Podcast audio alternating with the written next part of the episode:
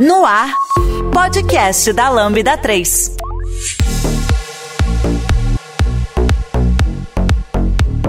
Olá, eu sou o Fernando Kuma e esse é o podcast da Lambda 3. Hoje nós vamos falar sobre como eu tiro proveito dos dados da minha aplicação. Hoje aqui comigo estão. Oi, pessoal, eu sou o Matheus Vidal, sou aqui do time de dados da Lambda 3, atuo como engenheiro de dados e vamos destrinchar um pouquinho esse tema hoje. E aqui é o Marcos Vinícius Carvalho, sou também da Lambda 3, sou analista de dados e vamos agora saber como transformar o seu negócio em dados. Eu sou o Vinícius Falcão e sou desenvolvedor aqui na Lambda 3 também. Não se esqueça de dar 5 estrelas no nosso iTunes, porque ajuda a colocar o podcast em destaque. E não deixe de comentar esse episódio no post do blog e nossas redes sociais no SoundCloud. Ou, se preferir, mande e-mail pra gente no podcast.lambda3.com.br. Bom, pessoal, vamos ver como é que a gente faz dinheiro com essa mina de ouro que são dados, né? Pelo menos aqui, todo mundo fala aí, né? Dá pra ganhar muito dinheiro com dados, mas. É, é... novo petróleo. Teoricamente tá aí, não sei se eu consegui ainda não, cara. Tá, tá meio difícil. Pois é, cara. Mas assim, essa é a dúvida. E aí, é, contextualizando esse episódio aqui, é, eu sugeri essa pauta porque eu tinha uma grande curiosidade, né? É, de, por exemplo, eu tenho uma aplicação lá, sei lá, vamos supor que eu tenho uma empresa ali, né? Já tô ali é, atendendo usuários tal, já tô passando dados na aplicação. E aí, é, acho que até para facilitar eu vou dar, vou dar um exemplo, né? Vou contextualizar com um exemplo. Porque eu tenho lá uma aplicação que faça gestão de filas, por exemplo. Então, eu vendo, vendo uma plataforma desse tipo, então eu consigo é, atender varejo, atender hospitais, hospital, qualquer coisa que tenha algum atendimento desse tipo, né? Então, eu vou lá, cadastro os meus usuários lá na, na minha plataforma, né? Então, eu sei quem são essas pessoas, né? Conheço elas. Então, eu sei que a pessoa é, sei lá, uma mulher, eu sei qual a idade dela, eu sei mais ou menos, tipo, é, onde a, mais ou menos onde ela mora, e eu, eu vou começar a saber, por exemplo, em que lugares ela está entrando em fila e, né, que ela está sendo atendida, o tempo de atendimento, essas coisas. Ok, tenho esta plataforma maravilhosa, estou atendendo vários clientes e não estou coletando nada de informações. Zero. Eu estou conseguindo, eu estou atendendo um monte de segmentos, estou entregando valor, né? Os meus clientes estão conseguindo gerenciar as filas deles. Tá todo mundo feliz. Mas aí eu fico pensando, cara, essa plataforma, cara, ela conhece muita gente, muitos públicos em muitas regiões diferentes. E não tá coletando informação nenhuma, né? Como é que eu sei que é, eu, assim, eu deveria estar? Porque a, a, sensação que dá é essa, assim, tipo, cara, tem muita informação aqui que parece ser muito relevante, mas como é que eu faço para saber se realmente eu tô vacilando, sabe? Tipo assim, será que eu poderia estar tá tirando proveito disso, né? É, como é que a gente avalia esse tipo de coisa, né? Olhando pro, pro meu negócio, pra minha aplicação. Você tem alguma ideia de como que eu poderia é, entender, tipo, por onde eu começo a pensar assim, ah, putz, eu deveria estar pelo menos guardando esse tipo de informação aqui, é, porque ela pode ser útil para mim. Cara, eu acho que a gente pode partir do ponto que a gente sempre está vacilando em algum ponto, assim, quando o quesito é coletar esse tipo de dado. É, tem que ver até onde que a pessoa, o que a pessoa dá de informação ali, se dá um e-mail, alguma coisa, eu, eu acho que o mais básico que eu consigo pensar é jogar ali para um marketing ou para um, como foi nosso atendimento, alguma coisa assim. E você já consegue, como serviço de fila, agregar alguma coisa para o seu cliente e estabelecimento. Né? Acho que é o mínimo que a gente consegue fazer já de cara, sem muito esforço, sem muito trabalho. Eu já, eu já penso que escolher os dados, assim, principalmente saber o que, que você quer tirar, né? Quando você tem uma aplicação que pelo menos consiga registrar algo, é entender pelo menos o problema principal que você tem no negócio também. Como você falou, fila, a gente já consegue entender que um problema básico de fila seria o tempo de fila, né? Então, assim, tempo de fila, qual o horário que a pessoa entra na fila e sai da fila? Isso já é uma, isso já é uma informação que você consegue tirar, né? Então, se você consegue registrar pelo menos a entrada da pessoa na fila e o horário e que, a, que termina o processo final dela, já sabe que um tempo vai entender qual é o tempo médio, quais são o tipo, às vezes, o segmento de idade, né? Que já entra na questão de segmentação de cliente, que é um segmento de idade que talvez demore mais na fila. Talvez a gente possa estar falando que um idoso demore mais na fila do que uma pessoa que tem abaixo de 50 ou entre 20 e 50. É, eu acho que entender o problema de um negócio, até criar teorias mesmo, aquelas teorias bem loucas, sabe? Tipo, nossa, será que o tempo de fila melhora a quantidade de venda? Será que meu ticket médio é maior caso o tempo de fila seja maior ou menor? Sabe? Essas coisas assim são teorias que você vai levantando, você vai criando tiques para você pensar depois e, e resolvendo esses problemas, sabe? Hum? Então, considerando isso que você está falando, Marcos, é, eu fico pensando assim, tudo bem, eu estou lá com a minha aplicação e eu sei que é, isso não vai fazer exatamente um dar uma entrega de valor para minha plataforma em si, mas eu sei que isso vai entregar valor para o meu cliente, né? Porque talvez o meu cliente melhore o atendimento dele. Então, é, é, é, mais ou menos isso. Eu começaria a pensar assim, cara, como é que eu entrego mais valor ainda para quem está usando a minha plataforma? Para poder vender isso como um módulo diferente, uma, sei lá, entregar informações que a pessoa possa usar para tomar decisões de, ah, eu aumento o número de atendentes, diminuo o número de atendentes, tipo, seria mais ou menos vender certos tipos de, de informação, assim, ou criar dashboards, é meio, isso que me deixa um pouco confuso, sabe? Eu, é, para que, que eu deveria estar olhando, assim, por exemplo? Isso não vai entregar valor para o meu negócio, mas eu deveria estar, então, olhando para os meus clientes, os segmentos que eles atendem, e ficar pensando como é que eu otimizo é, os serviços deles para tentar criar produtos com os dados que eu estou coletando? Seria mais ou menos isso? Eu acho que sim, porque vai muito de você nem sempre vender um produto em si, né? Ou vender uma solução. Às vezes você vende mesmo a sua experiência de resolver problemas no negócio. É, se você parar para pensar, tipo, na minha posição como analista e na posição do Matheus como engenheiro, é, eu não conseguiria resolver um problema de um pipeline de dados ou resolver um problema da pessoa que está conseguindo extrair os dados. Meu problema vai ser resolver um problema de o que, que eu faço com esses dados depois. É, então, com certeza, fica aquela questão. Se você já tem uma experiência em como é que resolve esse problema, fica bem mais fácil você se vender ou vender a sua plataforma como essa plataforma que já foi usada para esse tipo de coisa. É, entra numa questão de o quão bem você consegue fazer mais rápido que a outra pessoa, às vezes, ou com melhor qualidade, ou com uma melhor entrega, ou com a segmentação como eu falei, o Matheus é engenheiro, eu sou um analista. Com certeza, Matheus traz dados muito melhor do que, do que eu, sabe? E provavelmente eu devo analisar dados melhor do que ele, porque são roles diferentes de trabalho, são posições diferentes, são visualizações e experiências diferentes a serem vendidas, né? Hum, por mais que possam estar no mesmo pacote, às vezes pode fazer um pacote, eu, o Matheus e, e o, Vinícius, é, aí já cria, né, a pessoa fazendo o app para, para, para extrair. Já, já manda um e-mail aí. É já manda um e-mail. já manda e-mail, quero contratar a equipe com esses três, essas três pessoas especificamente. um para criar a aplicação, outro para extrair o dado e outro para fazer o dashboard no final. Sim. Acho, acho que existe uma coisa bastante interessante dentro disso que o Marcos falou, que é o segmento da empresa. Né? Tipo, do ponto de vista de desenvolvimento, muitas vezes a gente recebe demandas relacionadas àquilo que a empresa acredita.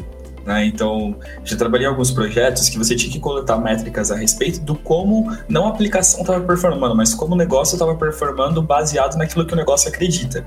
Por exemplo, é, o exemplo clássico é Black Friday, né? Por exemplo, você coletar mais ou menos quanto tempo é, o cliente passou ali dentro do site e tudo mais, quanto tempo durou aquela sessão, para entender, por exemplo, por que, que ele está saindo, é, tipo, qual é o comportamento do cliente relacionado ao estilo do negócio que foi que, que se pretende, né? Então, por exemplo, tem, a empresa tem X visão, né? Eu acho que o exemplo do Marcos é incrível sobre, sobre fila, né? É, a gente faz o gerenciamento de uma fila, então a, o nosso objetivo como negócio é analisar o quão melhor a gente está fazendo fila, pelo menos nesse primeiro momento, né? Acho que depois existe uma possibilidade de você pegar e, e reutilizar esses dados. Eu sei que, por exemplo, existem empresas especializadas em, em coletar dados, por exemplo, de compras e tudo mais, e depois revender esses dados para formar tipo um BI ali. O pessoal costuma chamar isso de mapa da mina, né? Eu acho que é um nome bastante estranho, mas enfim, tem, tem dessas. Que é tipo você mapear, por exemplo, o comportamento de consumo, né? O Google, por exemplo, faz muito isso. Ele tem alguns mapas distribuídos de, de renda e tudo mais, pelas informações que a gente dá para ele, né? Pelas nossas informações geralmente trafegam na rede dele, mas eu acho que dentro da aplicação, o primeiro passo seria você verificar se a efetividade do negócio. Né? Pelo menos é o que eu tenho visto bastante dentro do trabalho de desenvolvimento. Bastante gente colocando é, é, bastante, bastante líderes ali, POs e tudo mais, colocando é, algumas coletando algumas informações específicas de como aquele negócio está performando dentro daquilo que ele foi proposto para conseguir melhorar a operação. Eu acho que esse é o primeiro passo e depois você tem essas informações consolidadas, eu acho que dá para partir para o segundo, que é construir uma base consolidada, talvez onde você pode entender ali se você pode dividir com parceiros de negócio, né? Tudo isso também pensando nos limites que a gente tem hoje legalmente.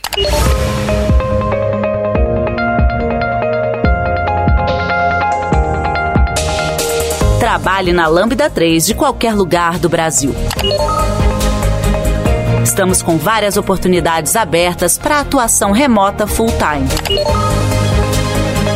Acesse vagas.lambda3.com.br, conheça nossas vagas e vem ser Lambda.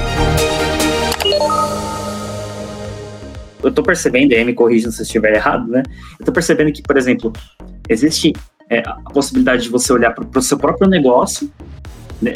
usando esse exemplo que eu falei sobre gestão de filas, olhar como é que eu me torno melhor do que os meus concorrentes no mercado. Então, eu posso usar essas informações para entender, nossa, eu consigo oferecer esses serviços na minha plataforma para que a minha seja mais atrativa do que as dos meus concorrentes, né? Tipo, eu, eu entendo, eu preciso entender como otimizar isso. Eu coleto os dados e entendo como é que eu faço para criar, por exemplo, algoritmos que façam isso automaticamente, tipo, é, mexe na quantidade de atendentes, sei lá, né? Ou é, segmenta automaticamente para mim certos tipos de atendimento, sei lá, come, começar a coletar, entender quais são os problemas da minha aplicação e como que eu uso dados para saber se é, se eu posso criar algum produto novo, né, algum serviço novo dentro da minha própria plataforma, ou se as coisas que eu coloquei novas estão realmente entregando valor, né? Elas realmente estão é, dando mais informações. E um outro segmento que, que, talvez possa ajudar é você começar a coletar informações de comportamento, talvez, das pessoas, né? Se, se a minha aplicação tem esse tipo de informação, e talvez é, monetizar isso, transformar isso em informações que o mercado possa precisar. Por exemplo, ah, eu quero saber mais ou menos em que época o pessoal de tal idade vai bastante em tal tipo de, de estabelecimento. Ah, que época do ano a pessoa de tal idade costuma ir mais em restaurante? Ou que época do ano tal, tais pessoas costumam ir mais em, sei lá, em pronto-socorro? Tipo, para poder otimizar atendimentos, tipo assim, olha, eu tenho essa informação aqui, consigo te vender. Faz sentido a, a, é, a empresa olhar nesse, desse, desse jeito para os dados? Tipo assim, talvez eu consiga coletar isso e talvez eu possa ter essa informação e vender ela para o mercado. Isso acontece de verdade. Tipo, é, é um mercado que realmente existe, é, que, que, as empresas podem investir em ter. É lógico, né? Eu estou falando assim, né? Mas né, para quem está ouvindo, para não ficar alarmado, não é pegar os seus dados, tipo, ah, eu fui no hospital e vou saber que o Kuma foi em tal horário. Mas saber que, sim, por exemplo, um, um homem asiático de entre 35 e 40 anos, né? Foi no hospital em tal horário. Assim, tipo, saber que uma pessoa com as características que eu tenho foi, mas não saber exatamente que é, foi o Okuma que foi lá, né? É, faz sentido a, a, empresa também olhar para esse, é, nesse sentido, para os dados que ela está coletando, tipo, pensar, é, olhar para eles e falar assim, será que eu consigo extrair informações que sejam monetizáveis, né? Que eu possa vender como uma informação útil para algum segmento? Isso acontece, assim, faz sentido a, a empresa é, pensar nisso, porque eu entendi, né, assim, vocês estão falando, que é mais fácil quando você, primeiro, entende qual é o objetivo, né, o que você quer fazer com essa informação, com os dados, e depois descobrir como é que eu coleto isso, né, tipo, como, do que eu tenho aqui, como é que eu faço, como é que eu estruturo a minha infraestrutura, né, a minha aplicação, para conseguir trazer essa informação para a minha base de dados, né. Então, é, isso acontece? Tipo, existe esse mercado que, que compra dados é, de comportamento assim? Cara, existe e é um mercado muito quente até. No Brasil, acho que a gente já tem até como líder desse tipo de mercado a galera de telecomunicação. Eles são uma, são uma galera que consegue extrair dado praticamente de qualquer momento, desde desde, eles conseguem saber praticamente desde que celular você está usando para tipo de uma faixa de renda até ver seu, seu posicionamento ge, geoespacial para ver quais lugares você tem mais frequência. A gente, a gente precisa nem levar de algo tão profundo assim para empresas, empresas tão fechadas. A gente pode olhar para o próprio Google que consegue mapear quantas vezes você, qual foi o dia que você mais caminhou. Que às vezes você recebe um alerta, nossa, no dia 17 de janeiro você caminhou 5 quilômetros a mais do que os outros dias. Você fica, nossa, Google, é fofoca, né, cara? é, é assim, sabe bastante da minha vida você. É, porque são extrações que acontecem e rola esse lance do de, de venda. A, a, segmentação muito fina é um mercado, obviamente, mais fechado, é um mercado caro, a gente consegue ver linhas de dados sendo vendidas, sendo monetizadas por tanto por tanto X reais e um pacote dele é, é X tanto mil ou X tanto milhões de reais. Isso é um mercado real e acontece. Existem mercados até off a questão de dados pessoais, porque dados pessoais tem aquela questão, né? Você autoriza, a pessoa pode usar seu dado para monetizar, tanto que existe o termo data monetization, né? É, e data governance, existe isso aí para exatamente um regular a questão da monetização e o outro para poder como fazer uma boa venda. É, mas esse mercado se expande, nós temos aí um mercado de apostas esportivas atualmente. Que no Brasil é um mercado gigantesco que se é vendido dados de jogos de futebol. tem pessoas que vendem dados de jogos de futebol, sabe? Do mesmo jeito que tem pessoas que vendem dados de jogos de basquete. Tem, é, é, já é um mercado bem normal esse de venda de venda de dados extraídos de forma amadora ou de forma profissional. Obviamente, quando a gente entra aí pessoal, a gente só olha para uma questão mais legal, bem mais burocrática e forte, né? Nós não podemos vender dados de pessoas de forma livremente. Mas é um mercado muito quente, existe. Acho que é super aplicável em qualquer tipo de aplicação, até. É, tanto que existem os consórcios, né? Nós temos aí o CNC, que é o Consórcio Nacional de Comércio, que ele faz uma compilação de dados de de, vamos botar, por exemplo, de endividados no Brasil, para ele obviamente não faz essa venda, mas quem é apoiador, sócio desse consórcio, ele consegue ter acesso e falar, nossa, tal estado, tal hum. parte da cidade tem endividamento tanto, onde é qual é o poder de compra do, do desse bloco de clientes, né? Existe esse uhum. tipo de pesquisa já. Hum? Entendi. E esse tipo de coisa é um produto diferente, por exemplo, se eu estou no segmento lá de gestão de filas lá, é, eu não vou tentar é, negociar essa informação que eu tenho como uma empresa de gestão de filas, né? Meio que parece que parece que são segmentos completamente diferentes, né? Eu, eu ser uma pessoa, uma empresa que tem informações de mercado importantes, e uma empresa que faz gestão de filas. Eu digo isso porque o que acontece, né? Qual que é a minha impressão? Tem muitas plataformas que a gente usa que a gente não paga nada para usar. Eu faço um cadastro e uso. Aí você fica, né? É aquela velha história, cara. Se você não, não tá pagando nada, provavelmente você é o produto. É, e aí, é, mas eu nunca vi, por exemplo, uma plataforma que eu use lá, que não pague nada, essa mesma plataforma lá no site deles falam assim, compre, compre dados aqui comigo, sabe? Tenho, tenho dados. Não, não vejo isso, sabe? É uma coisa que acontece muito, por exemplo, com o segmento de varejo. Não sei se vocês têm noção de algumas coisas que acontecem, por exemplo, tanto varejo em geral, né? Acontece muito no varejo eletrônico, que a gente tem muito forte hoje aqui no Brasil, mas também eu vi muito fortemente no varejo farmacêutico. Porque o dado, né, como você tinha comentado, ele passa por uma anonimização ali, para tipo, você não uhum. ser percebido como pessoa, mas ser percebido como um comportamento. Né? Então, por exemplo, é, essa X massa de pessoas com X, Y características aqui, né, é, segmentadas ali pelas suas propriedades específicas, tem esse comportamento de consumo, ou seja, por exemplo, consomem é, esse produto sabe? Então, muitas vezes, não faz sentido vender aquela informação, óbvio, não se você for Google, né? Mas, por exemplo, se você for uma empresa de gestão de filas, talvez não faça, não, não seja interessante para você vender aquela informação diretamente, e sim vender ela para um agregador de informações que é o que acontece, por exemplo, com o varejo. Eles vendem a informação de consumo para uma holder dessas informações, né? Segurando aqui para não citar nomes, mas é, eles vendem isso para uma holder de informações, e assim, por exemplo, eu tenho uma, uma rede de farmácias, né, por exemplo. Elas vendem essas informações para uma holder, e as outras é, é, é, redes de farmácia também vendem essas informações para elas a fim de que você monte um grande, uma grande base de dados ali que depois as empresas farmacêuticas podem comprar esses dados sumarizados, porque ali já vão ter o dado da concorrência, já vão ter os dados um, com uma outra visão, sabe, por segmentado por, enfim, pelas BUs e e você acaba criando um dado muito mais rico. Então, você como, como uma empresa que faz um trabalho específico, muito provavelmente você venderia para esses agregadores de informação sabe? Você, por exemplo, como, é, como uma empresa de varejo específica, você não pega e vende esses dados especificamente, você vende esses dados para o agregador e do agregador lá vocês utilizam. Um exemplo talvez um pouco mais tangível seria o serviço de proteção ao crédito, né? que aí a gente tem várias empresas ali bancárias informando para esse serviço de proteção ao crédito, depois todo mundo compra essa informação de volta para fazer as decisões de tomada de tomada de ação de crédito de volta. Talvez esse seja o caminho pelo qual a gente tem corrido um pouco mais hoje, pelo menos nesses segmentos, né?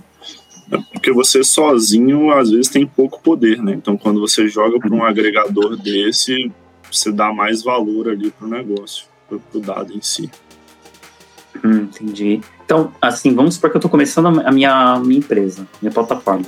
Pensei numa plataforma maravilhosa que vai atender vários públicos e tal, e eu sei que eu vou conseguir coletar várias informações. É, eu fico pensando, talvez valha a pena, antes de começar a fazer essa, essa plataforma, parece, me parece muito fazer sentido e vale a pena, talvez criar uma plataforma que seja muito barata ou até de graça, né, para quem vai usar, já pensando no que, que eu vou fazer com, com a informação que eu preciso coletar. Tipo assim, é, na prática é a minha empresa, eu já estou criando ela para não ganhar dinheiro com o serviço que eu vou prestar, mas ganhar uhum. dinheiro com a informação que eu vou coletar. Isso faz sentido, então, porque isso provavelmente orientaria até a maneira como eu desenvolvo nessa plataforma.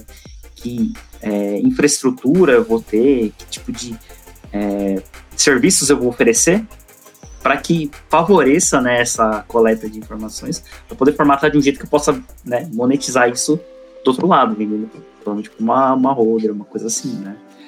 Faz sentido alguém, em vez de pensar direto na, no cliente final, assim, lógico, tem que pensar no, no atendimento do cliente final para entregar qualidade, mas é, pensar já em como eu vou monetizar isso do outro lado, assim, porque aí no final das contas o plano de negócios é esse, né, da empresa.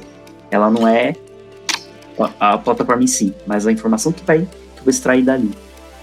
Eu acho que faz, faz todo sentido. sentido é, mas uma coisa que eu acho que pode acontecer é você não perceber essa outra oportunidade que está ali.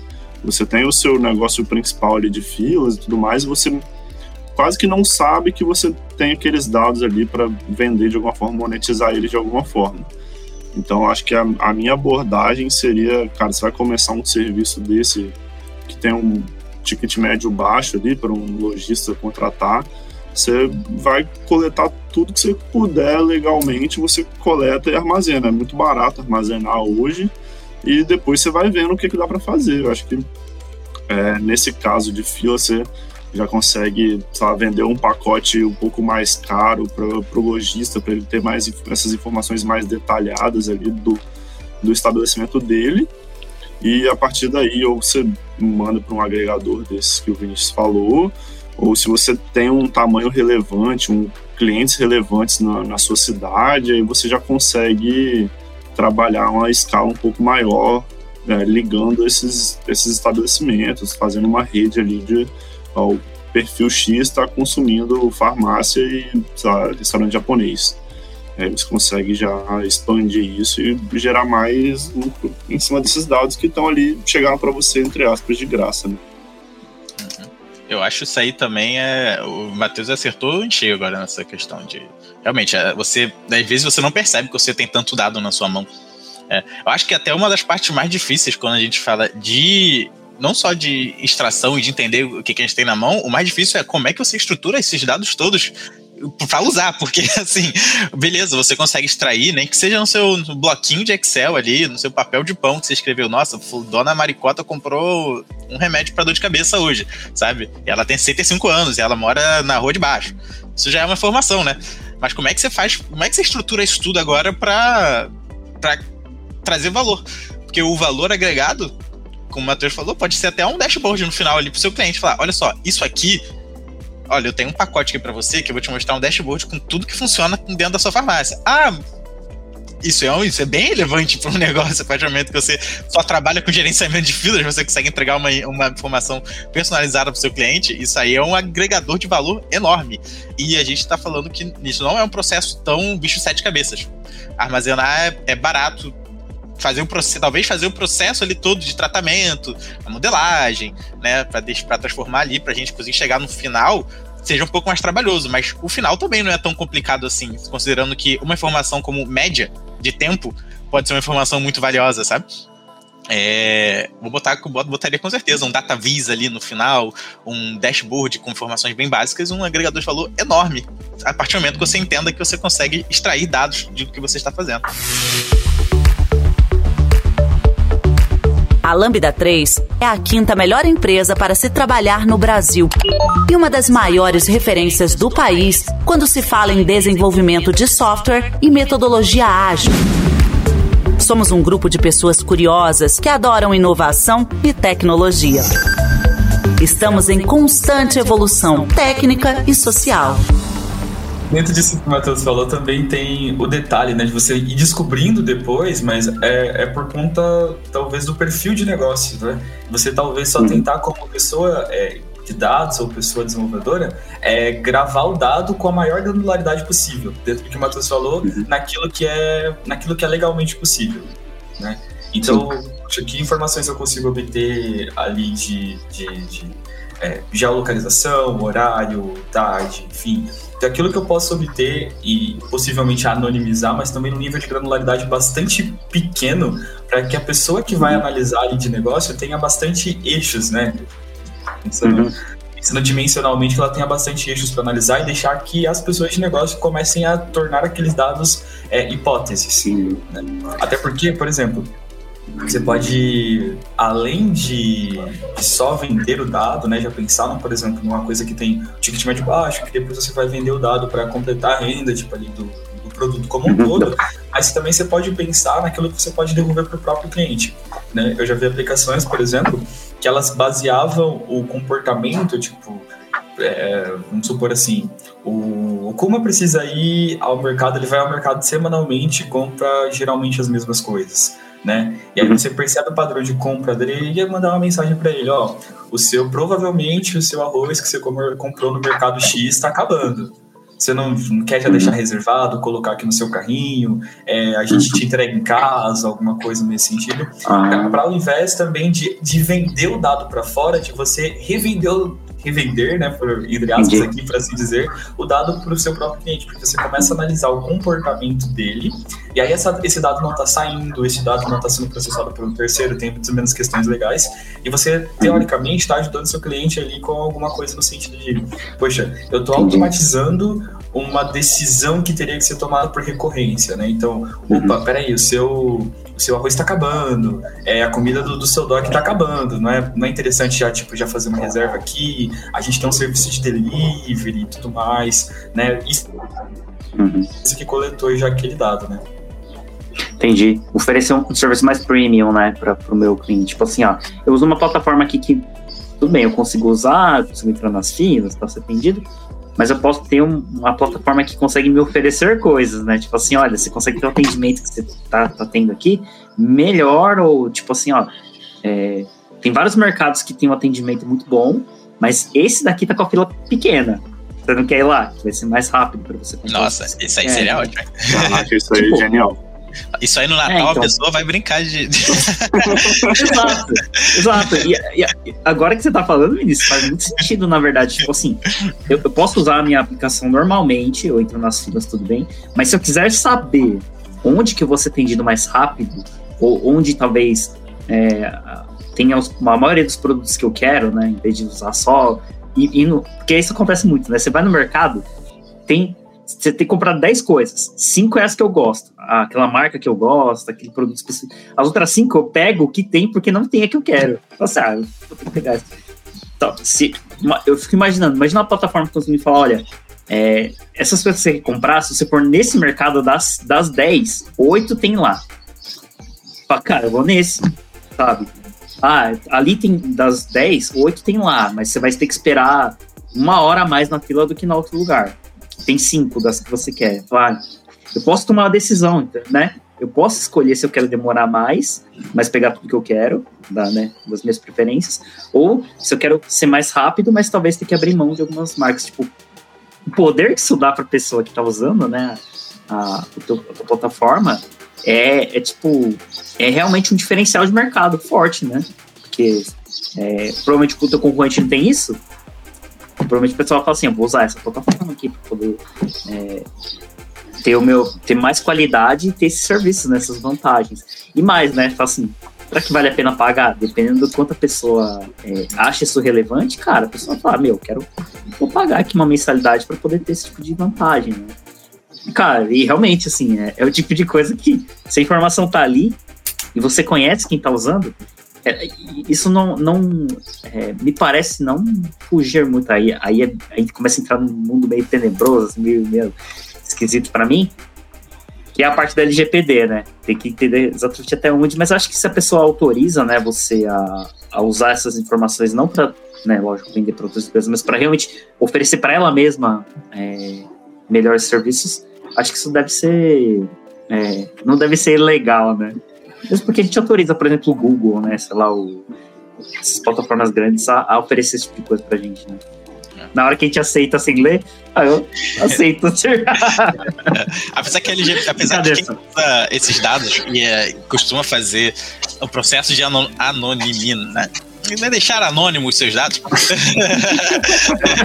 é, deixar anônimo é você vai, vamos botar assim, informações relevantes. O CPF nem sempre vai ser a informação mais relevante, uhum. sabe? Do de, um, de uma base dessa. Às vezes a informação mais relevante vai ser a sua idade, sabe? E, e que é uma informação muito básica, vamos botar assim. Às vezes seu e-mail não é tão relevante, porque nem todo mundo vai fazer um contato por e-mail para você. Mas uhum. às vezes uma idade ali e já idade, eu acho que gênero já são duas coisas que você já faz umas segmentações muito grandes, considerando considerando na questão de fila para seu mercado, que nem a gente falou até agora. É, eu, eu, tenho um exemplo até legal. Tem um mercado no meu bairro, eles têm um aplicativo, né? Você adiciona o aplicativo, você ganha desconto no mercado. Isso é muito legal. Obviamente, eles estão capturando dado meu. Não sou, não sou bobo, né? Eu cadastrei ali, dando, tô dando meus dados, mas você vai ter que me dar um desconto, né, parceiro? É, então, assim. É, mas sempre quando eu saio do mercado, ele já avisa: nossa, você consegue avaliar sua compra em quanto? O que, que você achou? Tinha, tinha os produtos. Vem meio que um survey logo depois da compra, tipo assim, 30 minutos depois da compra, já pra eu poder avaliar a compra que eu tive. E na próxima compra que eu tivesse, tipo, daqui a uma semaninha, duas semanas, eles, eles já têm uma aba categorizada no aplicativo que é seus favoritos ou é as suas melhores, as suas compras é, preferidas, no caso. Aí eu já sei que lá vai ter, pô, meu, meu brócolis, né? Vou falar comida saudável, né, gente? Pra não pegar mal. Vai estar meu brócolis, vai estar meu, meu, meu tomate, meu, pão integral, né? É, eu não vou botar meu chocotone lá, né? É, mas assim, mas ele já vai me avisar quais são as, as compras preferidas que eu tenho. É, e, e, já sabe que daqui a uma semana, não, duas semanas, fazer. É, funciona exatamente como, como eu falou. eles pegam meus dados, eles não necessariamente precisam do meu CPF. Obviamente, deve usar o CPF como identificador, né? Porque você chega no mercado, você faz o CPF ali para botar na questão da nota fiscal, essas coisas. E a agregação dos casos às vezes vai ser tipo, legal, um jovem de 30 anos vai, vai consumir tanto de legumes numa compra, sabe? O ticket médio dele de para cada segmentação de compra é tanto. É um, é um dado muito simples, idade e gênero. Uhum. Hum? É. E aí, ó, entendi. Aí, beleza, a gente, né, conseguiu entender aqui que é possível monetizar e é possível começar uma aplicação, mesmo que eu não saiba, né, exatamente como é que eu vou monetizar, começar a aplicação, guardar os dados e depois começar a entender o mercado, entender quem são os meus clientes e depois começar a, a materializar, né, como é que eu vou tirar proveito disso. Mas antes disso, né, como o Matheus falou, legal é a gente conseguir guardar, né? É, essa informação para depois a gente poder entender como é que a gente vai usar isso lá e como é que a gente vai tirar proveito disso. E aí, como o Vinícius falou, o legal é que a gente consiga fazer isso de uma maneira que tenha. Porque depois da, sei lá, você tá há dois anos coletando informação, você chega lá e assim, putz, devia ter começado a coletar a idade desde o começo, que vacilo. E é, então, beleza, gente, o ideal é que a gente consiga é, mesmo que a gente não saiba, né? E mesmo que a gente chegue lá na frente e fale, putz, vacilei, devia ter coletado tal coisa, tudo bem, começa a coletar a partir dali, tá tudo bem. Né? Só que você perdeu um tempo ali, mas ok, pelo menos alguma informação você tem. Ok, mas como é que eu guardo isso? Porque eu geralmente, uma plataforma dessas, ela já guarda informação, por exemplo, eu tenho uma base de usuários no banco de dados, eu tenho uma base, sei lá, uma outra base que coleta as coisas que a pessoa fez, alguma outra base que coleta, por exemplo, quando ela se autenticou e quando ela se deslogou. Então você está espalhado isso em um monte de bancos de dados na aplicação, né? Então tá tudo. É, só isso é o suficiente para a gente depois tirar proveito disso. O ideal é que mesmo que esteja espalhado em outros lugares, a gente tenha ainda uma, uma terceira, um terceiro lugar onde eu coloque todos esses dados num certo formato, sabe? Ou tudo é, pensando em bancos de dados, como se fosse tipo uma linha com tudo possível que eu tenho dessa pessoa, sabe? É, é assim ou não? Tipo, não deveria me preocupar com isso. Tipo, posso continuar, deixa espalhado nas bases de dados e existe alguma vantagem em tentar colocar em outro lugar?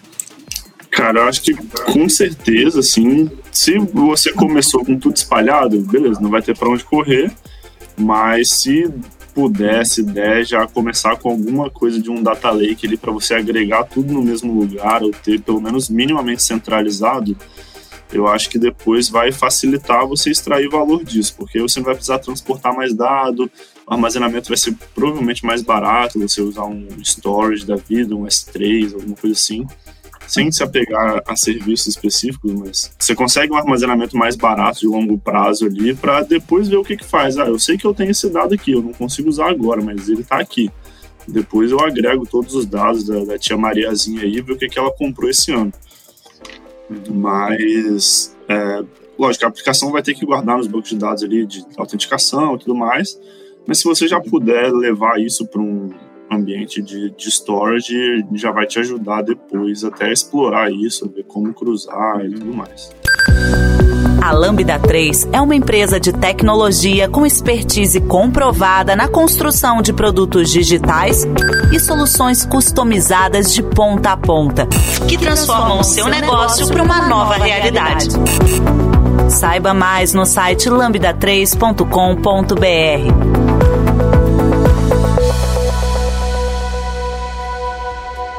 Então, mas assim, existe algum formato específico? Porque provavelmente eu, eu, eu pego essa informação, por exemplo, a pessoa se autenticou, isso é um registro que eu tenho.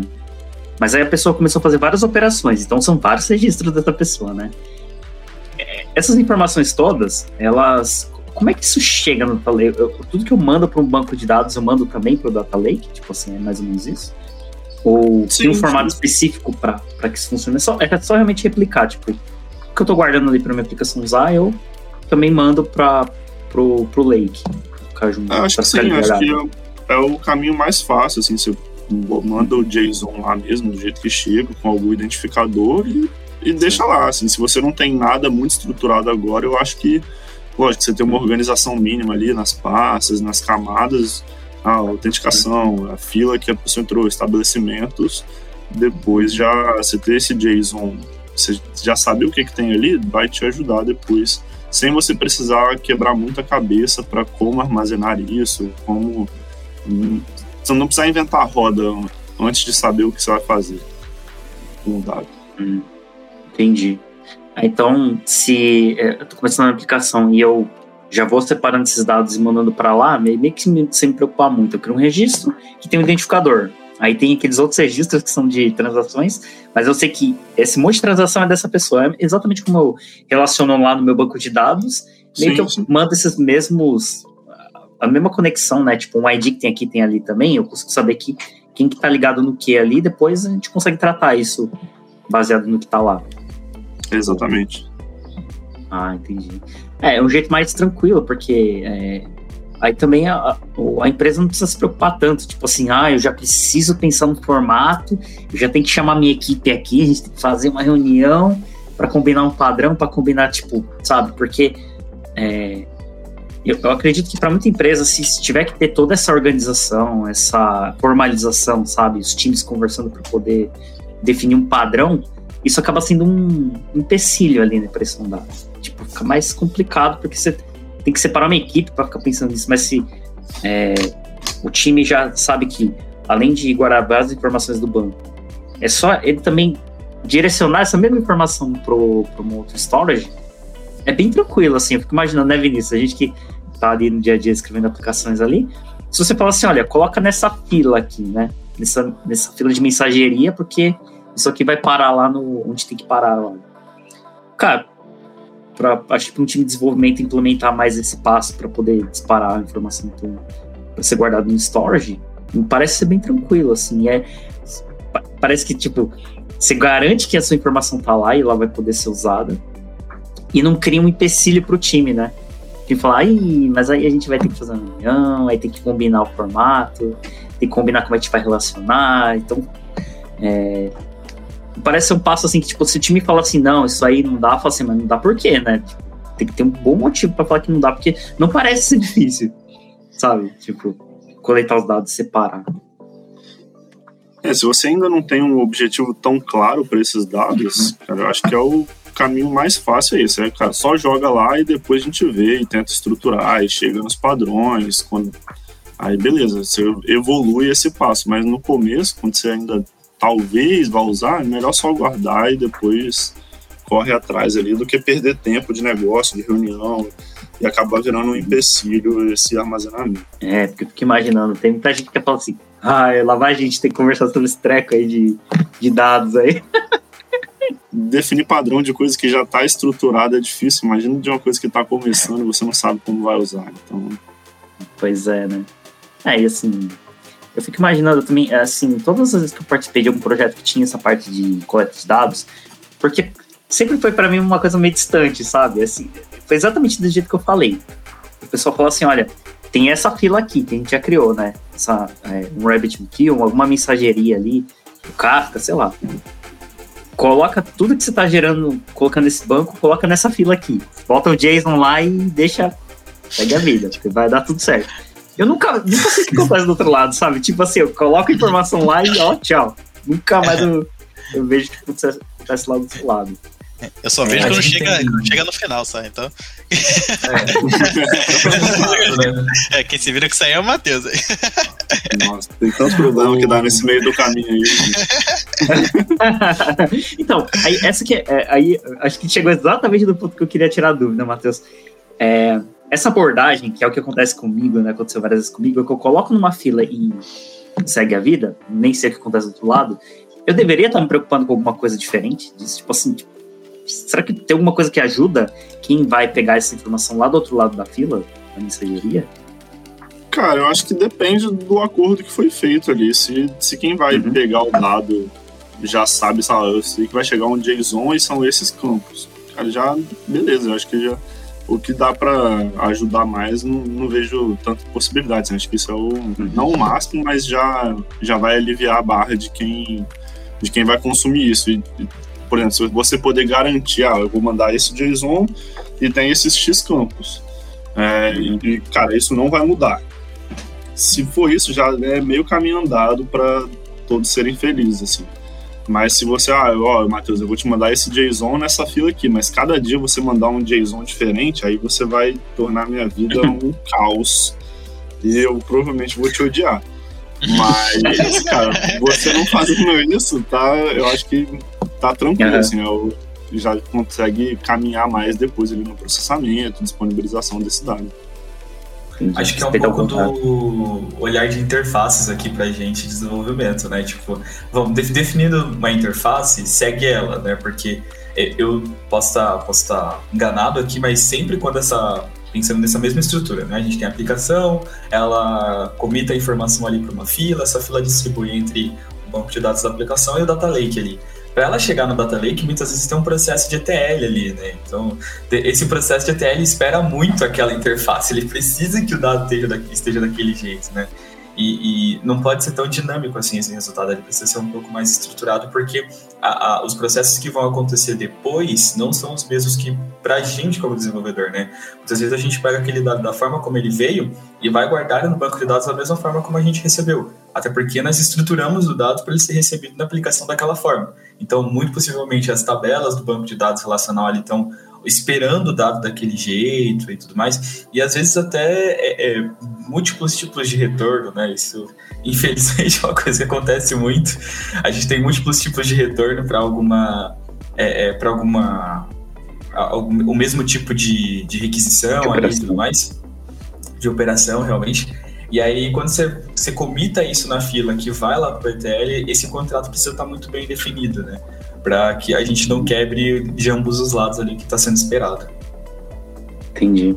Então, nessa hora, é, é legal que o time que está ali é, gerando esses dados, né, e colocando na fila, é, seria bom se esse time conseguisse ter contato com quem vai consumir do outro lado, pelo menos para combinar algumas coisas, né?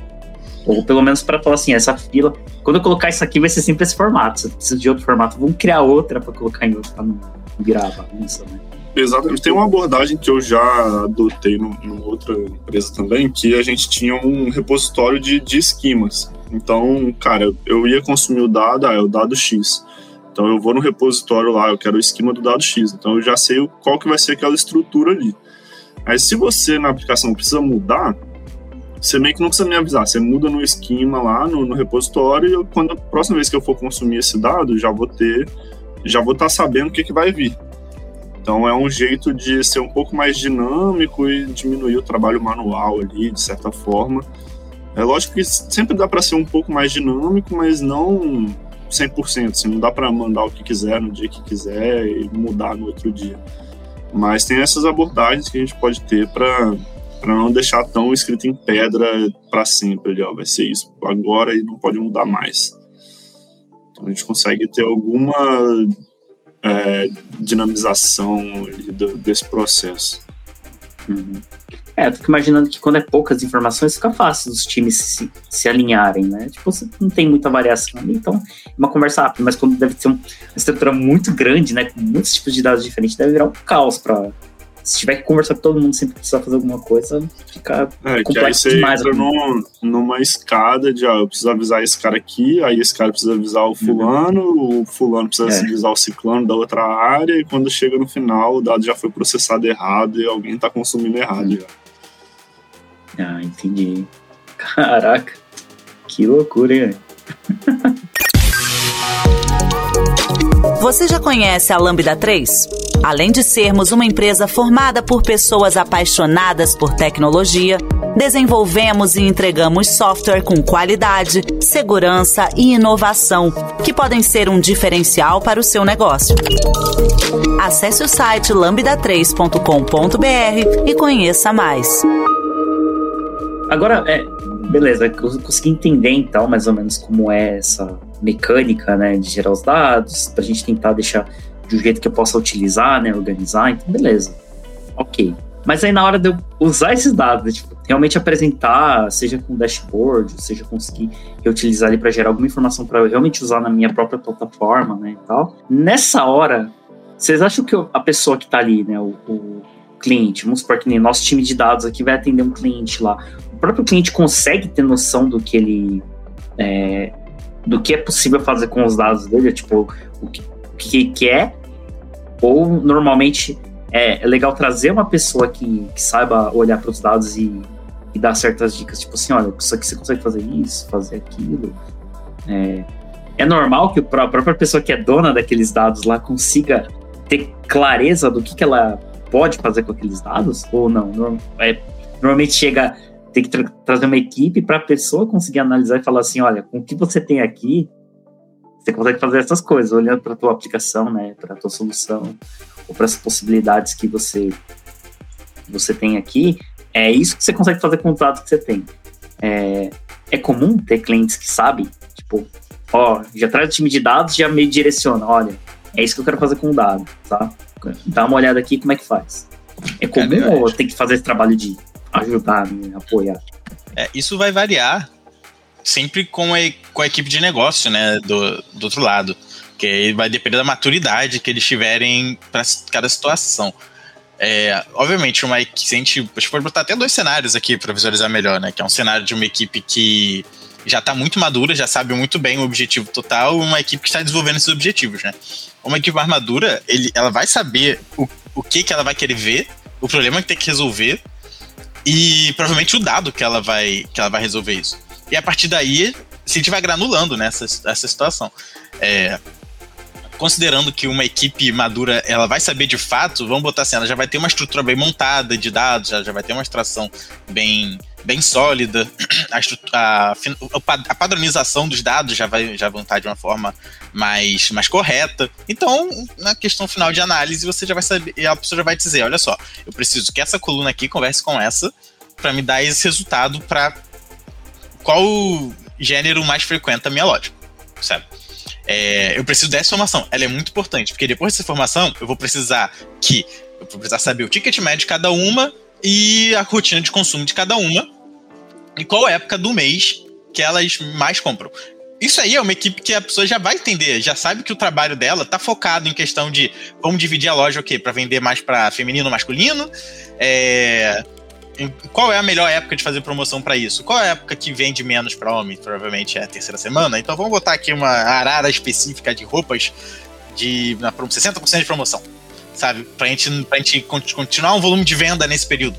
É, é uma situação que a equipe de negócio que, vai, que já tá madura, já sabe os problemas que, que tem, que acontecem. Obviamente, isso muito acontece por percepção. A maioria das vezes é percepção, né? A, gente, a pessoa já tem uma experiência no negócio que ela percebe, a gente pega essa percepção e tenta transformar em algo tátil, algo que seja, seja provado. É praticamente provar teses, né? Em cada, cada momento. Aí, mas quando a gente olha para uma equipe que está desenvolvendo mais isso, eu acho que rola uma questão mais, é, mais geral provavelmente você vai trabalhar com dados mais abertos. Você não vai trabalhar com dados tão granulares. Você vai trabalhar, você vai trabalhar com a questão às vezes o mesmo exemplo de masculino e feminino, mas talvez essa visualização seja inicial. É para entender que, nossa, então o masculino compra muito mais feminino.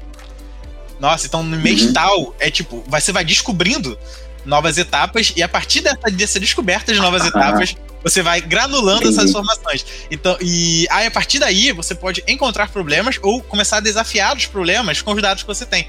É, essa questão de desafiar problemas com os dados que você tem também acontece, obviamente, no equipe mais madura, né? Mas só que uhum depois de já ter resolvido o básico. Vamos botar assim aqui, resolver o básico, que é ter uma estrutura forte e entender os dados que você tem, quer fazer aquele resumão mesmo. Às vezes, eu até gosto, às vezes, como trabalho de analista, quando, quando uma equipe está começando a desenvolver, é fazer um cardápio de dados. É literalmente pegar todas as colunas que as pessoas têm e falar, essa coluna se tal termo se repete tantas vezes, a contagem é essa, o, a média de valor é essa, a, o ticket médio é esse, o maior valor de venda é esse, sabe? São um cardápio que é exatamente a pessoa falar, uhum. nossa, eu tenho tudo isso de informação, onde a gente vai trabalhar agora? Do mesmo jeito na equipe madura, que depois que você já resolveu tudo que ela tem ali de base, o que ela já sabe que é o mote de funcionamento dela, tipo, se eu tiver tudo isso aqui, eu vou funcionar 100%. Já funciona 100%. Uhum. Mas eu preciso monitorar. É, vira mais uma monitor, sabe, uma questão de vou monitorar o que está acontecendo do que vou extrair um valor específico. Porque depois que você monitora, beleza, agora minha base está muito sólida, já sei tudo que está acontecendo. Vamos explorar para ver o que a gente pode melhorar. Aí entra até a questão do cientista de dados, né? que a gente consegue ver o cientista que pega aquilo, explora, roda um machine learning naquilo, roda uma IA para descobrir tendências, heurísticas sobre o que está acontecendo. É, obviamente, a, até numa questão de análise, a gente consegue resolver muitos problemas na análise. Ele já, você tem que explorar coisas novas e você entender que um segmento feminino de tal idade começa, compra mais sapato fechado que sapato aberto Aí, será que isso é uma tendência do mercado? Hum, sabe? Tipo, já levantei uma, uma teoria aqui, ó. Talvez um, um jovem, jovens meninas de entre 18 e 23 anos não comprem tanto sapato fechado quanto sapato aberto. Eu, tirando da minha cabeça, 100% fonte Arial 12 que eu tô falando. É, mas só que é, uma, é um exemplo que a gente consegue dar de quando a gente começa a explorar o dado mais a fundo, a gente começa a encontrar coisas assim, opa, nunca vi isso aqui não sabia que estava acontecendo isso na minha loja há 12 meses.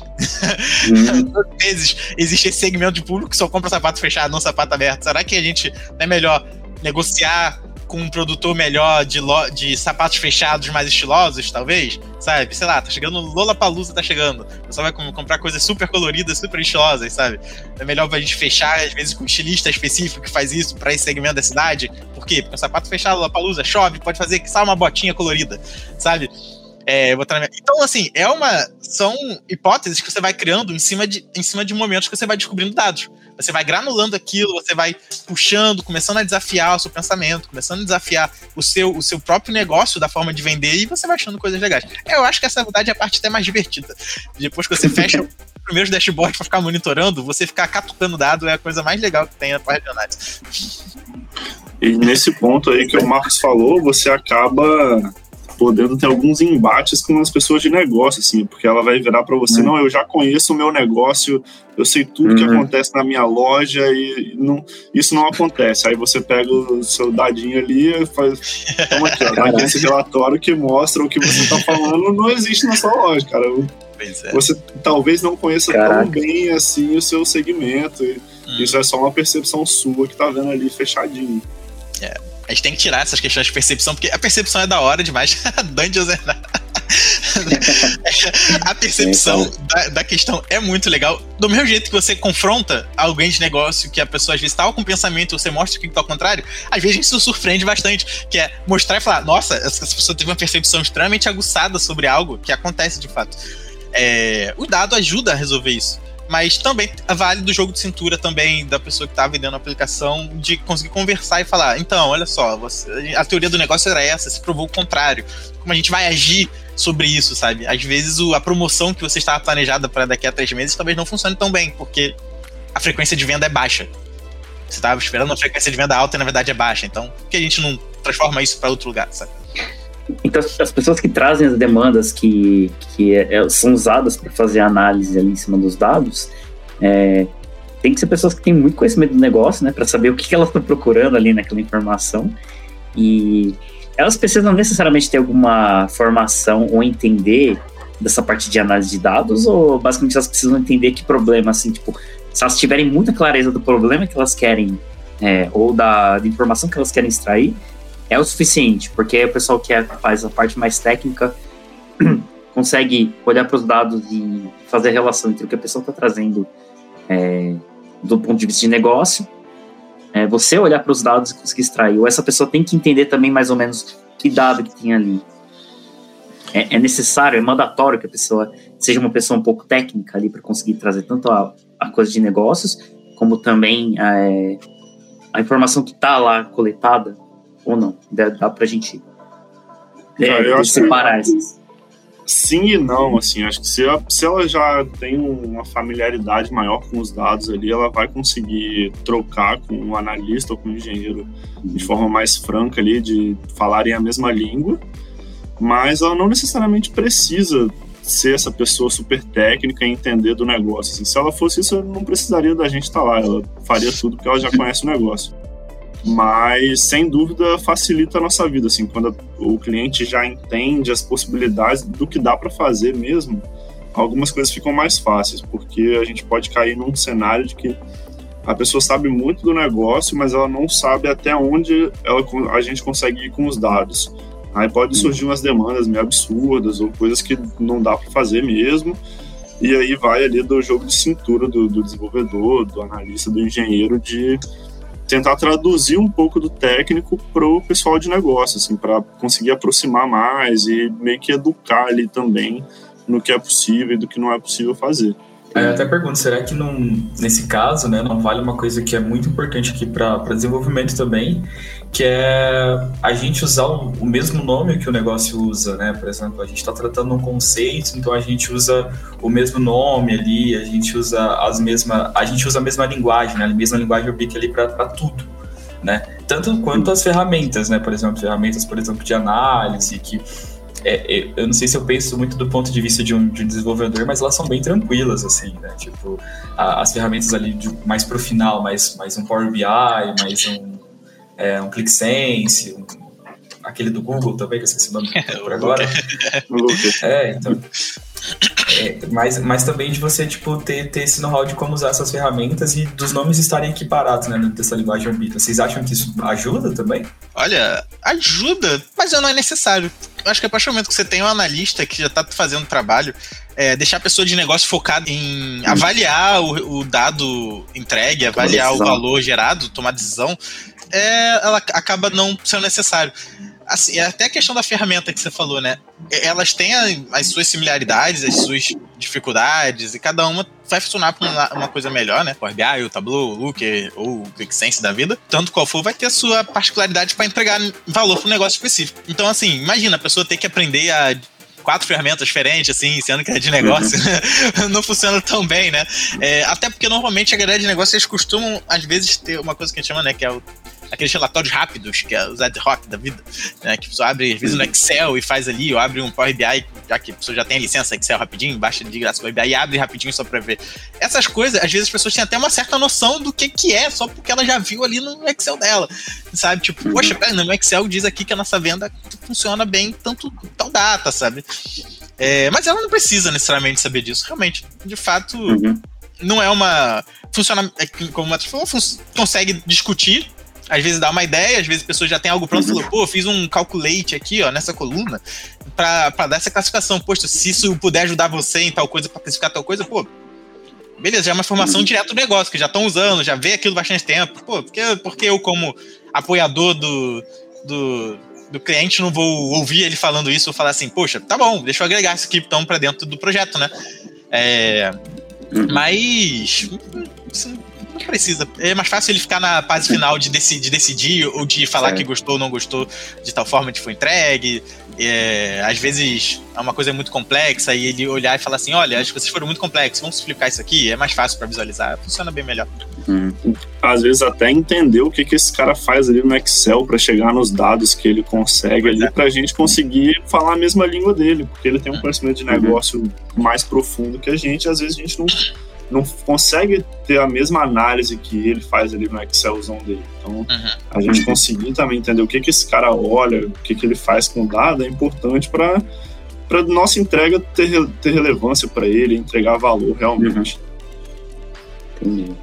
E assim, a, acontece também, por exemplo, chega uma pessoa de negócio e fala assim: eu quero saber quando acontece tal situação aqui no meu negócio. E aí o time fala assim: cara, você não tem essa informação. Essa informação ela não está sendo coletada. Mas assim, é, vocês conseguem perceber ou ter a noção, tipo assim, ela não está sendo coletada, mas ela pode ser coletada, ela só alguém ali está vacilando e não está pegando ela, né? Ou não está mandando pro para pro storage. Então, é, os times de dados têm esse tipo de, de, participação, tipo assim, então vamos lá conversar com o time que está desenvolvendo essa aplicação para ver se eles conseguem adicionar esse tipo de coisa, assim, ou esse tipo de interação normalmente é bem isolado, assim, tipo, você para é, realmente o time de dados ali, acaba sendo a comunicação via time de negócio, tipo assim, ó, time de negócio, vocês não têm essa informação, você tem que coletar, aí a pessoa de negócio que vai lá no outro time, ó, pessoa de desenvolvimento, tem que fazer isso aí, porque parece que fica uma comunicação meio telefone sem fio, né, se for esse caminho, né? fica mais difícil de, de acontecer. É, acontece esse tipo de coisa, assim, tipo, incrementos no, no lado que está fazendo a coleta dos dados para começar a adicionar mais é, granularidade né, na informação? Isso é comum? Uh, eu acho que de, vai depender da, essa dinâmica vai depender do, da estrutura do time assim a gente no projeto que eu tô aqui com o Vinícius a gente tem um, os dois times já foram muito próximos então aconteceu isso já e, cara, a gente estava ali no, no, dia a dia junto já, então não teve esse ruído de, ah, não, fala com o time de negócio, o time de negócio traz a demanda para o time de dados, e o time de dados fala com o time de desenvolvimento. É, isso já foi mais transparente ali, todo mundo tá junto e já definir as coisas juntos. Mas eu acho que dependendo da estrutura, assim, numa empresa muito maior ou numa estrutura mais amarrada, de você precisar fazer esse vai e volta, até para definir os padrões. Olha, eu vou te entregar tal coisa, o negócio me pediu X e eu vou te entregar isso desse formato aqui. Quanto tempo você precisa para adequar o seu lado da aplicação? Olha, eu preciso desse dado a partir de agora e é possível já coletar. Porque uhum. dependendo do que o, o negócio for pedir, vai demandar desenvolvimento no time de desenvolvimento em si e no time de dados ali para alterar uma ETL ou alterar uma análise. Então tem, tem que ser bem conversado assim com todo mundo para alinhar as expectativas e, e quanto tempo cada time precisa para se adequar àquilo. Entendi. Então, eu fico pensando, assim, essa minha dúvida é porque, assim, eu fico imaginando, então eu tenho lá a minha empresa, crio meu produto, e eu tenho lá as minhas equipes, né, estão trabalhando lá no dia a dia, tal, desenvolvendo aplicação, coletando dados, analisando, gerando informações, mas, por exemplo, eu estruturei a minha empresa com silos, sabe? Então tem aquele silo que é da galera do dado, tem aquele silo que é a pessoa de desenvolvimento e tal, e eles não se falam, em time de negócio só fala com um, fala com o outro e tal. É, é, se se a, a, própria estrutura da empresa conseguir manter esses times juntos assim facilita, né, a comunicação para para resolver esse tipo de problema e fazer esses combinados, né, entre, entre os times. É que acho que, dependendo do tamanho da empresa, né, que você falou, né, Matheus, é difícil porque acho que é muita gente, né, sendo gerenciada e muita gente gerenciando equipes, né. Mas é, ter essa proximidade lá acho que facilita bastante as coisas, né, para combinar e, e, conseguir gerar dados mais relevantes no final, né, lá na ponta lá. É, é você ter os silos, eu acho que é a receita para dar errado, assim. Né? Uhum. Quanto mais isolados os times forem, mais difícil vai ficar essa comunicação e mais, mais ruído vai ter nessa comunicação e dificultar as entregas e tudo mais. Então, quanto mais conseguir aproximar os times para um entender minimamente o que é que o outro está fazendo e as possibilidades do outro time, eu acho que é o ideal. Assim. Uhum. E aí a minha dúvida, né? É, assim, não sei se já aconteceu alguma vez com vocês, né? E aí realmente uma dúvida que eu não sei nem se isso é viável ou não. Mas faz sentido que, dependendo das demandas, é, a empresa crie pequenos times, tipo assim, olha, eu preciso dessa demanda porque preciso ter essa informação aqui na minha é, no meu dashboard, sei lá, preciso ter esse dado aqui. Isso vai demandar um trabalho do, da pessoa que está trabalhando com os dados, do pessoal que está trabalhando com o desenvolvimento. Você acha que faz sentido montar um, um time temporário, sabe? Tipo, eu preciso de, um, de uma equipe que esteja pessoal de dados e pessoal de desenvolvimento juntos porque vai ter que ter uma troca assim, bem intensa de informações né, e desenvolvimento dos dois lados. Vocês é, acham que é, é, saudável fazer esse tipo de, de coisa assim? Ou você acha que um time pode começar meio a atropelar o outro? Assim? Ah, não, acho que é o melhor cenário. É, o nosso projeto foi isso no começo, então a gente tinha a demanda em comum ali, né, para uma entrega em comum que ia esbarrar nos dois times. Então, a gente estava junto ali todos os dias para até definir os padrões, entender é, o tempo de entrega de cada um, as entregas de cada um também, para chegar no, no, senso comum ali e ter essa entrega junta. É, depois o projeto vai amadurecendo, esses times vão se distanciando naturalmente, mas em algum momento, pelo menos no primeiro momento ali, eu acho que tem que estar tá todo mundo junto para, entendeu? A minha parte vai até aqui. Daqui para frente é o time de vocês aí, então eu vou chegar no lugar aqui X com o dado nesse formato. Serve para vocês na aplicação? Ou a aplicação, ó, eu vou chegar até aqui com, a aplicação, com o dado nesse formato. Serve para vocês, time de dados? Então, quanto mais próximo esse time tiver, eu acho que menos ruído e mais rápida é a entrega, mais, mais uhum. sólida é a entrega também. Entendi. Ah, eu já trabalhei né, em uma, uma empresa que eles faziam, usavam o conceito de comitê, né? Eles davam esse nome e tal, que eles juntavam ali, mesmo que as pessoas não fossem desalocadas dos seus times atuais, porque cada um tinha ali sua, sua pipeline, demandas e tudo mais, mas você deixava essas pessoas mais próximas, então eles iam ter mais ou menos ali a estruturinha de, de daily e de algumas coisas para aquela demanda, né? Então você ia ter poxa, tá todo mundo ali sentado junto, uma pessoa de dados, uma pessoa de negócio, uma pessoa de desenvolvedora, né? Você senta todo mundo junto ali, senta, né? Entre aspas também, porque é um ambiente meio que remoto, mas, mas você consegue, por exemplo, ter essas pessoas focadas naquela demanda e ter o, as cerimônias, né? Da, daquele subtime, né? Que você tem a dele ali, algumas coisas fluem bastante quando trabalhando dessa forma também é, do que você só ter a demanda chegando para o time muito mais ali dentro do silo, né? Como, como o Matheus falou. Uhum. Você, a demanda só chega para você externamente, mas você tem que ficar. É, tem muito mais esforço para você procurar as outras partes, tem muito mais esforço, por exemplo, é, para você conseguir combinar qual é, o, qual que é a interface ali, né? Que vai passar os dados para a pessoa de dados, para ela poder fazer o ETL. Nessa outra estrutura, eu senti muito mais facilidade de poder fazer, de ter esses combinados. Através de soluções tecnológicas e inovadoras, a Lambda 3 entrega projetos baseados em metodologias ágeis para empresas que buscam qualidade, agilidade e sustentação de seus sistemas, com o objetivo de potencializar o seu negócio. As últimas dúvidas é porque eu acho que agora eu já consegui ter uma visão bem legal assim, né, de como é que é esse processo para uma empresa que está querendo entrar, mas é, fiquei com mais uma dúvida. É, eu, beleza, eu, não, eu, eu, tenho minha aplicação, criei lá, tô, já estou andando, já estou ganhando dinheiro com a minha plataforma, e agora eu estou pensando em começar a coletar dados, né? É, vocês acham que é, é, é mais prudente contratar uma empresa que entende disso como, como uma consultoria, né? Igual a gente presta serviço assim. É, isso eu tô perguntando considerando o tamanho da empresa, né?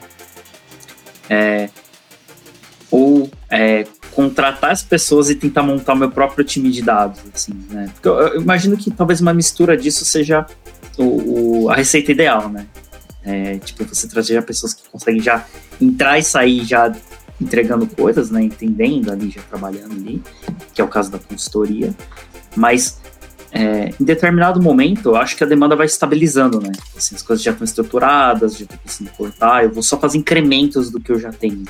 Nesse momento, faz sentido que a empresa tenha sua própria equipe para manter essa, essa estrutura lá e adicionando mais indicadores, né? Mais informações? Ou faz sentido que a empresa continue com uma, uma empresa, é, uma consultoria, né, ali atendendo, mesmo que a demanda vá começando a ficar estável, né?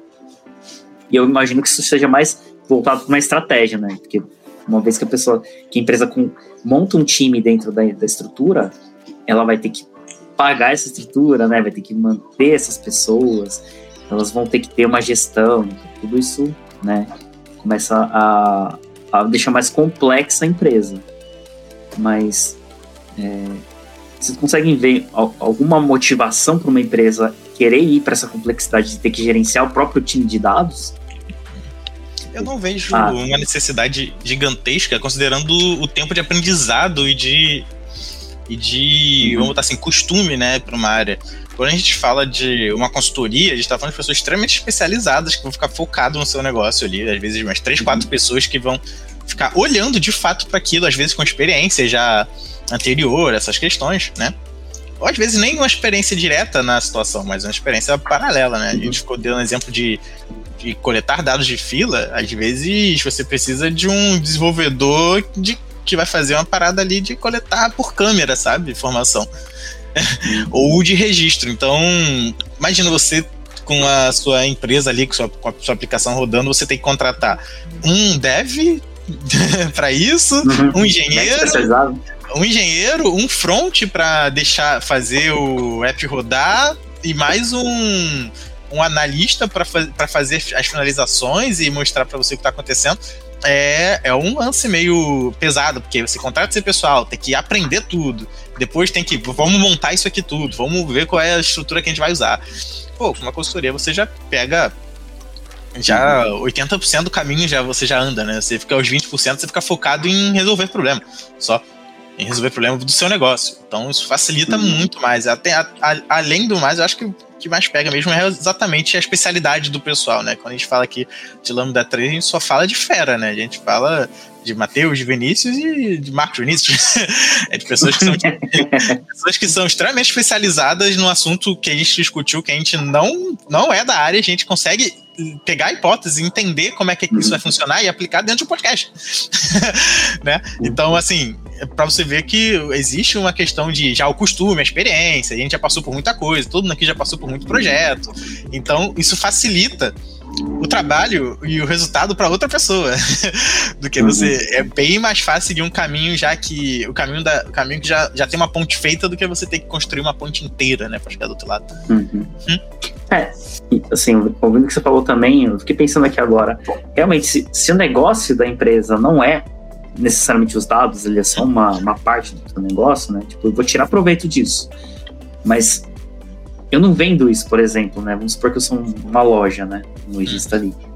Meu negócio é vender o meu produto, Sim. não gerar dados, né? Tipo, não é com isso que eu ganho dinheiro. Então faz sentido que você contrate alguém que entende muito disso para conseguir fazer isso com qualidade. Você tira proveito disso para o teu negócio. Acho que é, você ganha dinheiro com dados.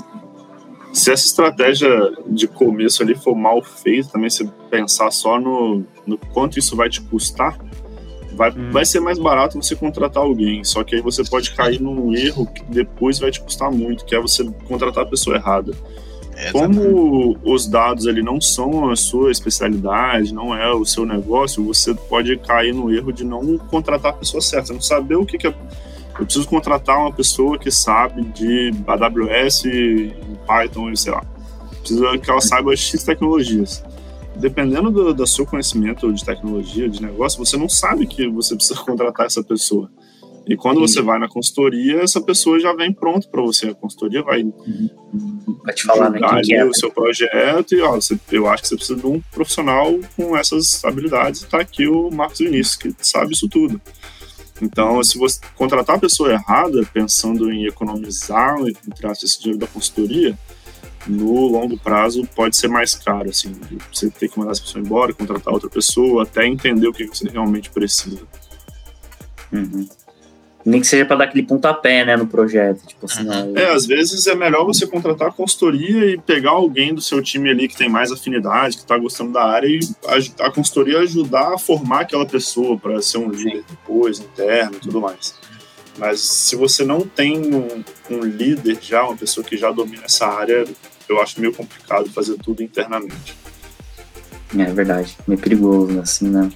É meio perigoso porque tá metendo numa área. É perigoso em muitos, muitos, muitos lados, assim. de, de custo, de, legalmente fazer alguma coisa errada ali com a LGPD e tudo mais, então é, talvez a consultoria seja o melhor caminho. Assim. É, é e, e, assim, lembrando que também não é, ah, eu vou ter uma área de dados aqui, vou contratar uma pessoa de dados, cara. tem, é. tem, que ter alguém que entenda de LGPD, tem que ter uma é. pessoa que entenda de analisar os dados, tem que ter uma pessoa que vai conseguir estruturar esses dados, né, para serem usados. Então, tem uma equipe mesmo, uma equipe equipe que precisa, né, para que isso Aí, Porque você vai contratar, você acaba contratando um cientista de dados, achando que ele vai resolver tudo e o cara chega para trabalhar no primeiro dia e descobre que você não está nem coletando os dados. pois é. A Imagina gente já viu alguns relatos na internet aí, no Twitter, no LinkedIn, de que pessoas que realmente passaram por isso, assim, foram contratadas como cientistas é. de dados, chegou para trabalhar no primeiro dia e não tinha nem coleta de dados feita ainda, porque o negócio achou que o cientista de dados ia resolver todos os problemas magicamente com inteligência artificial e análise. ele vai ser um cientista de dados full stack. Ele. É.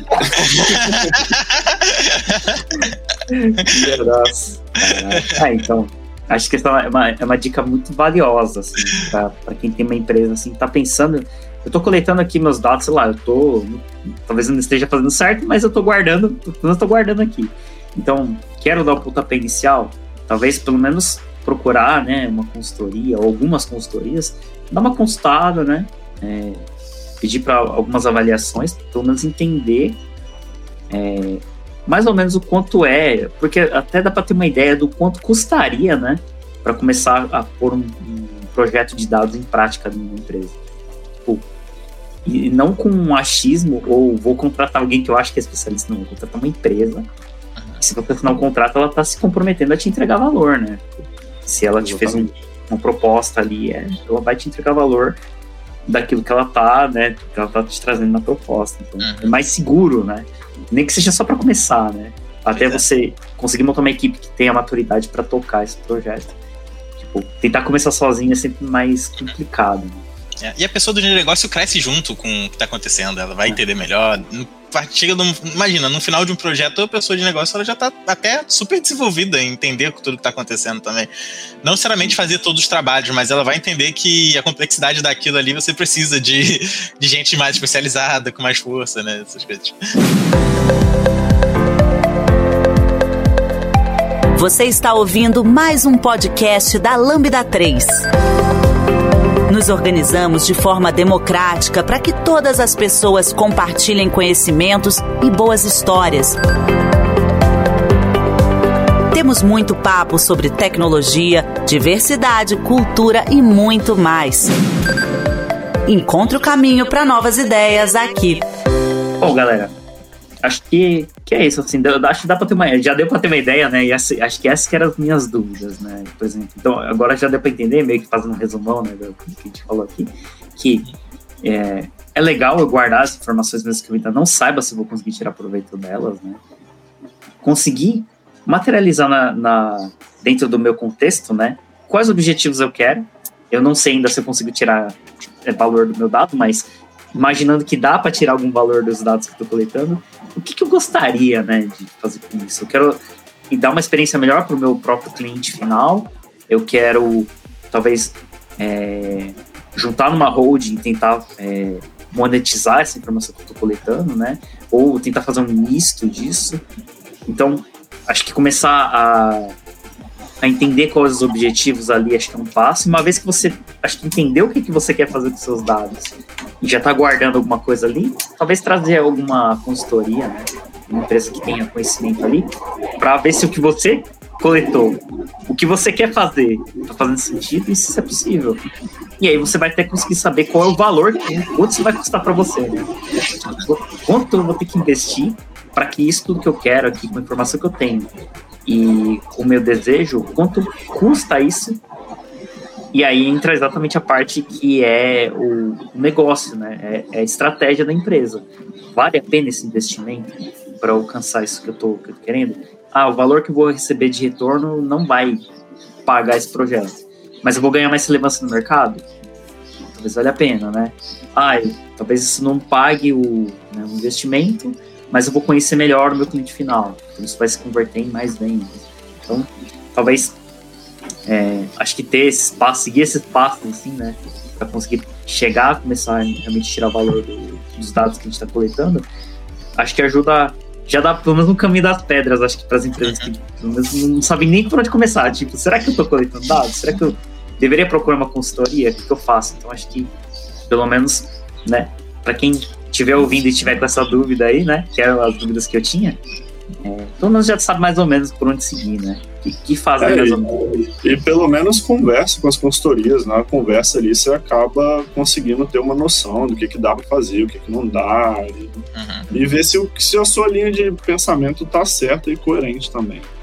É verdade. Não, é, não, precisa necessariamente, ah, eu quero fazer isso aqui e tal, na consultoria com isso fechado.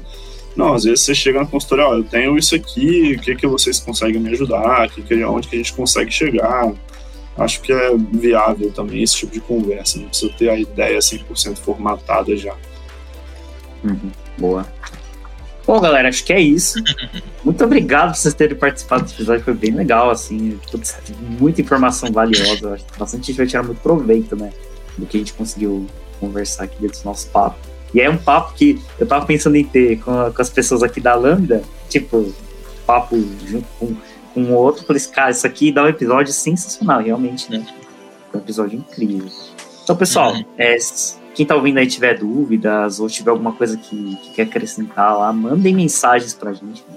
É, a gente vai deixar aqui os nossos é, contatos de rede social, né? Pra vocês poderem encontrar a gente lá. Se tiverem dúvidas, né? Também, né, conversem com a gente, né? A gente troca ideias. E se tiver alguma coisa que a gente não falou, né? Que o pessoal achar que é relevante, que valeria a pena ter uma conversa, surgiram aí, né? Novos temas aí que a gente tenta puxar, trocar ideia. Exatamente, ficou interessado, tem o mesmo problema que a gente falou, chama um comercial que a gente vai conversar também. Procure a gente. A gente gosta disso aí, né? Desafio. A equipe, a equipe tá pronta aqui já. É. é isso aí. Bom, valeu pessoal, então, e até a próxima. Você ouviu mais um episódio do podcast da Lambda 3. Indique para os seus amigos esse podcast. Temos também um feed só com assuntos de tecnologia e outro que mistura assuntos diversos. Toda sexta-feira, sempre com o pessoal animado da Lambda 3.